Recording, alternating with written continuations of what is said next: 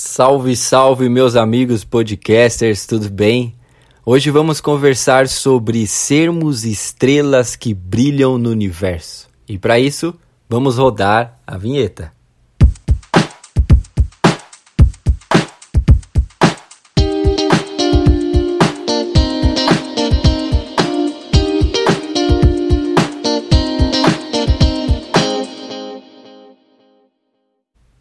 Antes de tudo, gostaria de convidá-los a acessar nossas mídias sociais. Nós estamos no Facebook, Spotify e Instagram. Entre lá, curta, comente e compartilhe.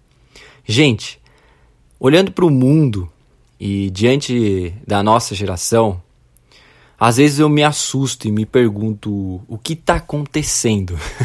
Não sei se vocês também chegam a essa conclusão, essa pergunta. É fato que o mundo ele segue as ordens de Satanás e, portanto, tudo isso segue um rumo natural. Mas parece que nos últimos anos a situação tem se agravado ainda mais e de maneira explícita. E como diz a palavra, com tanta força que, se fosse possível, os falsos mestres perverteriam até os eleitos, né?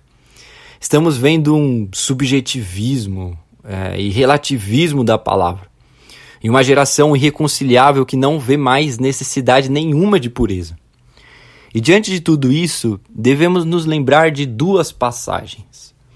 A primeira está em Filipenses capítulo 2, versículo 14 ao 16, que diz o seguinte: Façam tudo sem queixas nem discussões, para que venham a tornar-se puros e irrepreensíveis, filhos de Deus inculpáveis no meio de uma geração corrompida e depravada, na qual vocês brilham como estrelas no universo, retendo firmemente a palavra da vida. Diante desse caos, a palavra nos lembra de nosso chamado de sermos luz e sal nessa terra, de nos preservar e preservar o mundo através da pureza do Evangelho. Mesmo que o mundo esteja caminhando cada vez mais às trevas, nosso chamado continua sendo o mesmo. A luz que brilha sobre as trevas continua sendo a mesma. A contraproposta para o mundo continua a mesma.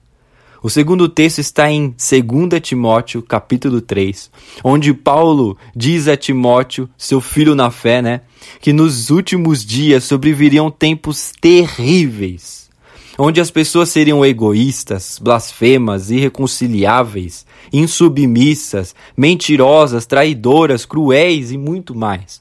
Mas Paulo diz a Timóteo: se afaste desses e tenha-me como exemplo.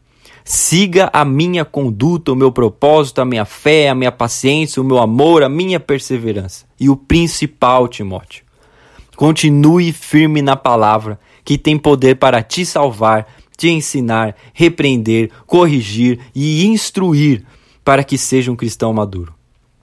Paulo finaliza essa carta dizendo a Timóteo: Eu rogo a você, pregue, meu filho, a tempo e fora de tempo. Insista em declarar a verdade, pois chegará o tempo em que as pessoas não irão escu querer escutar a verdade, mas aquilo que as agrada.